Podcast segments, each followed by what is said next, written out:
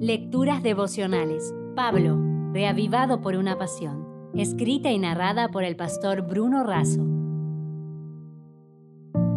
Hoy es 21 de agosto.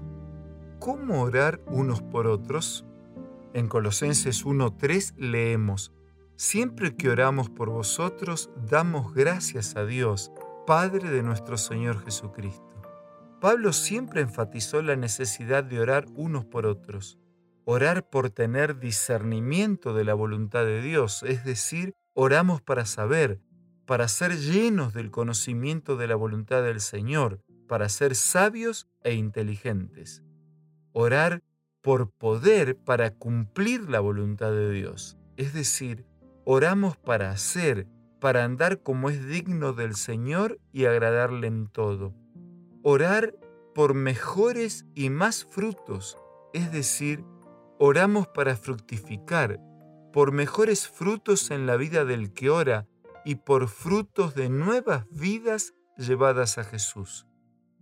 En todo el territorio de la División Sudamericana se realizan todos los años los 10 días de oración, un programa especial de oración intercesora.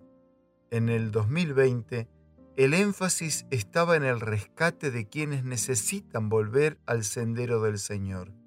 Centenas de milagros ocurrieron en respuesta a la oración intercesora.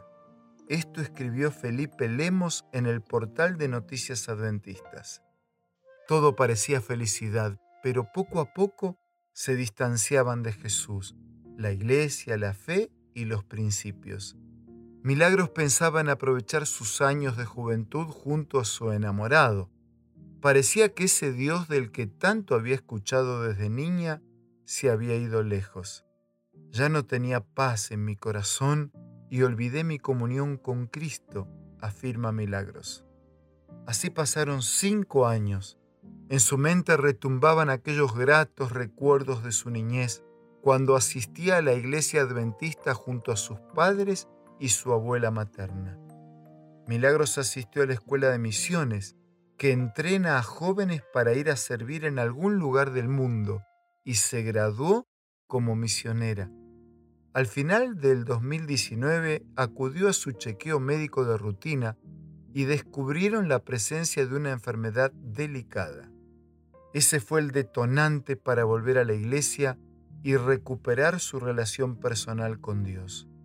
En febrero de 2020, Milagros Villanueva asistió a la Semana de Rescatados en la Iglesia Adventista y se entregó por completo a Cristo a través de una emotiva ceremonia bautismal.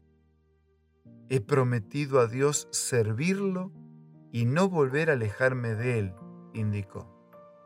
Elena de Huay escribió lo siguiente, Hoy está más cerca el día del Señor que cuando primero creímos y deberíamos ser más dedicados, más celosos y fervientes que en aquellos primeros días. Los peligros que encontramos son mayores que entonces. Las almas están más endurecidas. Ahora necesitamos ser imbuidos por el Espíritu de Cristo y no deberíamos descansar hasta no recibirlo. Si desea obtener más materiales como este, ingrese a editorialaces.com.